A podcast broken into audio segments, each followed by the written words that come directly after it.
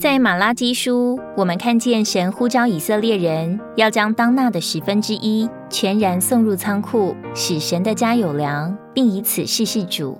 他们若肯将自己所有的十分之一献上，神要为他们敞开天上的窗户，请福与他们，甚至到一个地步，遍地满了祝福，甚至无处可容。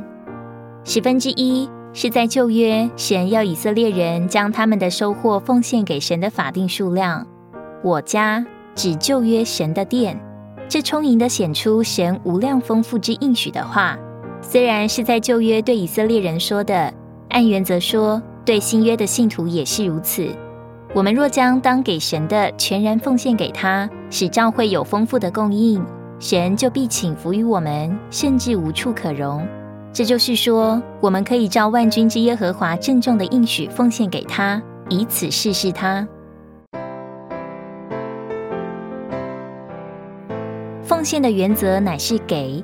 然而，人受撒旦的试诱，在财务上多愿意受，却不愿意施，这是撒旦的骗局，叫人失去神的祝福。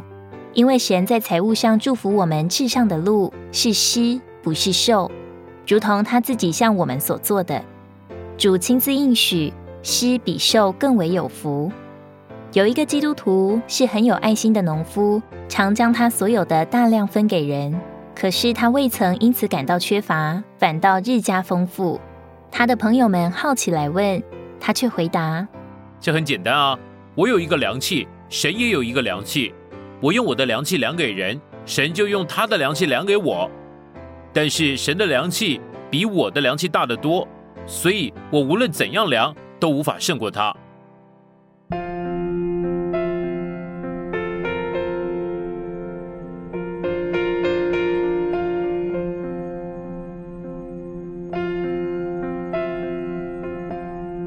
圣经看奉献财物乃是撒种，这种子也就是信徒奉献的财物，原来是神所供给赋予的。神是一切物质的源头，他将百物丰富的供给给我们享受。神既这样丰富的供应我们，他就要我们不为生活忧虑，不要为自己积蓄财宝在地上，只要为自己积蓄财宝在天上。因为你的财宝在哪里，你的心也必在那里。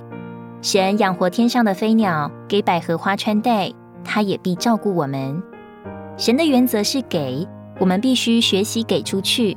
因为我们的财宝在哪里，我们的心也必在哪里。财宝若是放在地上，为着自己的需要和享乐，我们的心就自然被撒旦所奴役，而不能为着神。但若将财宝奉献出去，就是将财宝放在天上，我们的心也被神得着。另一方面，如果不给，我们就会变得贫穷；给的越多，就越成为富足。人的方法是积聚财宝，为着加增钱财；神的方法却是要倒出来，才能有更多丰富流进去。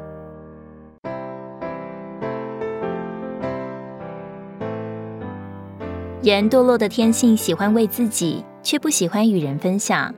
然而，保罗要提摩太嘱咐那些富足的人，要甘心分受，乐意与人同享。历世历代许多爱主的圣徒，创办孤儿院的穆勒，到中国创办内地会传福音的戴德生、倪弟兄、李弟兄，都是给人的榜样。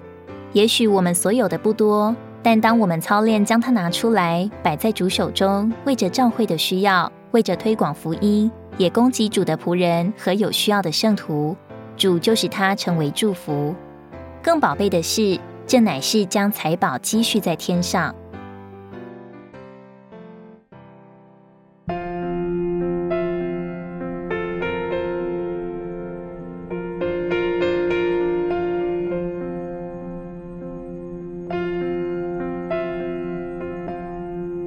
奉献财物有四种的意义：第一是与受者的交通，供给圣徒的恩典和交通；用财物供给圣徒是一种交通，使受予者与接受者互相蒙恩。第二是在神前对人的义，他分施周济贫贱，他的义存到永远。当我们用财物供给人，不仅是善，更是义。第三是神所喜悦的祭物。不可忘记行善和供书，因为这样的祭物是神所喜悦的。我们奉献给神仆人的馈送是神所喜悦、可收纳的祭物。第四是神喜悦的香气，受了你们的馈送，如同馨香之气、可收纳的祭物，是神所喜悦的。我们所馈送给神仆人的奉献，不只是向神所献的祭物，也是这种凡祭的香气，是神所喜悦的。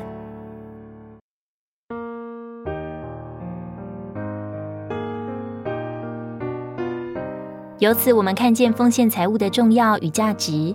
原来，在神看为不义、无定、迷惑人的钱财，经过属神的人将它奉献给神，为神使用，结果竟然成为我们圣徒的交通。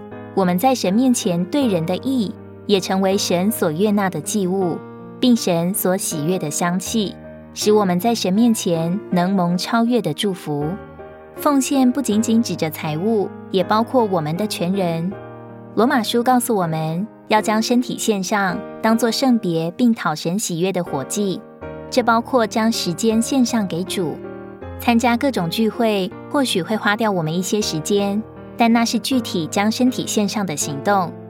聚会中申言进功用也是奉献，将我们所经所历献上作为祭物，使神得饱足，也使人得供应。传福音也是奉献。